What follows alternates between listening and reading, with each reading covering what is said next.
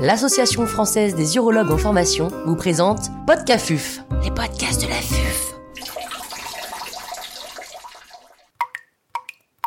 Les principales techniques d'urétroplastie. Docteur Paul Neuville, chirurgien urologue à l'hôpital Lyon-Sud, nous fait part de son expertise. L'intervenant n'a pas reçu de financement.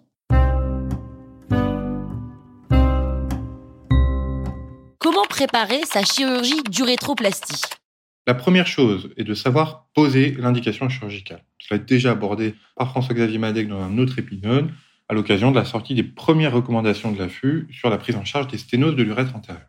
Il faut ensuite, comme pour toute chirurgie, bien connaître le terrain, car ce n'est pas du tout la même chose que d'opérer une sténose pénienne chez un patient ayant un antécédent de chirurgie d'hypospade que d'opérer un patient avec une sténose bulbaire récidivante après une première urétrotomie interne. Il faut aussi avoir fait le bilan nécessaire pour connaître les caractéristiques de la sténose, position et longueur. Là aussi, cela a déjà été abordé dans l'épisode réalisé par Idir Ouzaïd. Et enfin, il faut bien préparer le patient.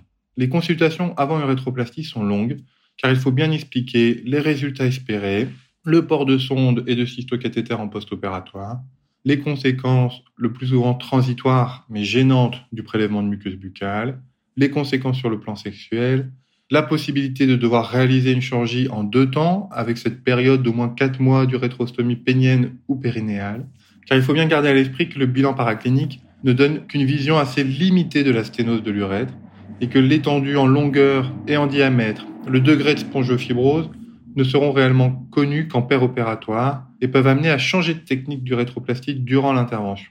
Quelle technique doit-on connaître pour débuter en urétroplastie? Comme on peut être amené à découvrir une sténose plus étendue ou plus complexe que ce que le bilan paraclinique laissait espérer, on doit être prêt à changer de technique opératoire en cours d'intervention. Trois techniques minimales sont à connaître pour prendre en charge pratiquement toutes les sténoses de l'urètre antérieur. La première est la résection anastomose. Elle consiste à exciser le segment fibrosé et réaliser une anastomose sans tension sur un urètre spatulé de part et d'autre. Classiquement déconseillé pour les sténoses de l'urètre pénien en raison du risque de bride et de plicature de la verge, les guidelines de l'EAU lui ont cependant gardé une place pour les sténoses péniennes très courtes de moins de 1 cm. La résection anastomose est par contre la technique de référence pour les sténoses de l'urètre bulbaire courte. La définition de courte varie entre 2 et 4 cm. L'essentiel en opératoire, c'est de pouvoir réaliser une anastomose sans tension. Si l'anastomose est en tension, ce qui va arriver lorsque la sténose atteint une certaine longueur, il ne faut pas réaliser de résection anastomose changer pour une technique d'augmentation. La deuxième technique à maîtriser est donc le rétroplastique d'augmentation. Elle consiste à inciser le segment fibrosé et venir ajouter une greffe de part et d'autre de cette incision pour augmenter le calibre de l'urètre. Elle peut être associée à une excision si l'urètre présente une partie où la spongiofibrose est trop importante. Et on fait dans ce cas une excision anastomose de la plaque urétrale, puis une augmentation. Le tissu de référence à utiliser actuellement est la greffe de muqueuse buccale, l'utilisation de peau n'est plus recommandée pour les sténoses d'urètre chez l'homme 6. On va donc soit inciser l'urètre sur sa partie ventrale, appliquer la greffe qui sera nourrie par le muscle bulbo-spongieux, ce qu'on appelle l'inlay ventral. Soit inciser l'urètre sur sa partie dorsale, appliquer la greffe sur les corps caverneux qui en feront le lit nourricier, c'est l'onlay dorsal. Les deux techniques se valent en termes d'efficacité. Il faudra simplement être attentif en cas de sténose pénobulbaire, on devra forcément réaliser un onlay dorsal puisque l'absence de muscle sur la partie pénienne ne permet pas de faire un lit nourricier de la greffe. Enfin, si lors de l'incision de la sténose, on se retrouve avec un segment comportant beaucoup de spongiofibrose que l'on doit exciser, et que l'on n'a alors plus assez de plaques urétrales pour former une moitié d'urètre que l'on pourrait augmenter par une greffe, on doit réaliser une urétroplastie en deux temps. On pense parfois que c'est la longueur de la sténose qui implique de réaliser une chirurgie en deux temps, mais on peut traiter une sténose très longue en un seul temps si la spongiofibrose n'est pas sévère. C'est bien la largeur de la plaque urétrale restante après excision de la fibrose qui impose de faire du deux temps. On considère généralement qu'une plaque urétrale de moins de 3 à 5 mm ne permet pas d'envisager une réparation en un temps.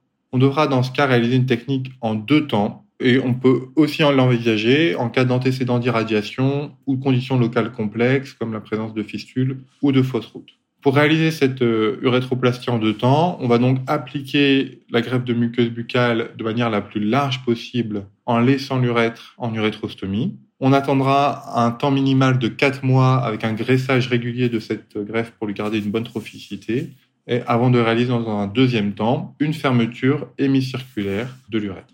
Il faut également savoir que certaines séries ont rapporté que jusqu'à 45% des hommes opérés en deux temps ne faisaient pas le second temps en raison d'une satisfaction de leur urétrostomie périnéale.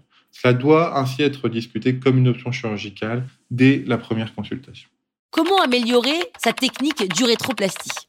Plusieurs affinements techniques ont été rapportés aux techniques d'urétroplastie la dissection unilatérale de l'urètre lors d'une urétroplastie d'augmentation s'est facilement imposée dans le but de préserver la vascularisation du tissu opéré. La principale amélioration technique est secondaire à la description en 2011 de la technique dite sans transection. La partie à ne pas sectionner ici est le corps spongieux. On peut ainsi réaliser une excision anastomose ou une urétroplastie d'augmentation sans sectionner le corps spongieux. Cela n'a pas montré une amélioration des résultats pour la perméabilité du canal de l'urètre, mais cela a montré avec un important niveau de preuve des effets positifs sur la fonction érectile, avec significativement moins de dysfonction érectile lorsque le corps spongieux est épargné. La seule non-indication de faire de rétroplastie sans transection réside dans les rares cas de sténose de l'urètre bulbaire courte, généralement post-traumatique lorsque l'urètre bulbaire a été complètement rompu et que le corps spongieux est complètement fibrosé. Et dans ce cas-là, il nécessite une résection complète.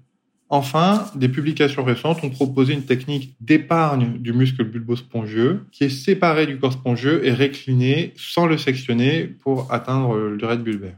Cette technique est supposée limiter la dysfonction éjaculatoire et les gouttes retardataires que l'on peut avoir en post-opératoire. Les quelques séries concernées qui ont pour l'instant rapporté ont montré un effet nul ou positif.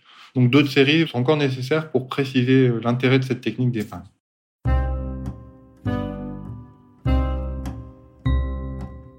Un grand merci au docteur Paul Neuville pour ses conseils précieux. C'était Podcafuf, les podcasts de la.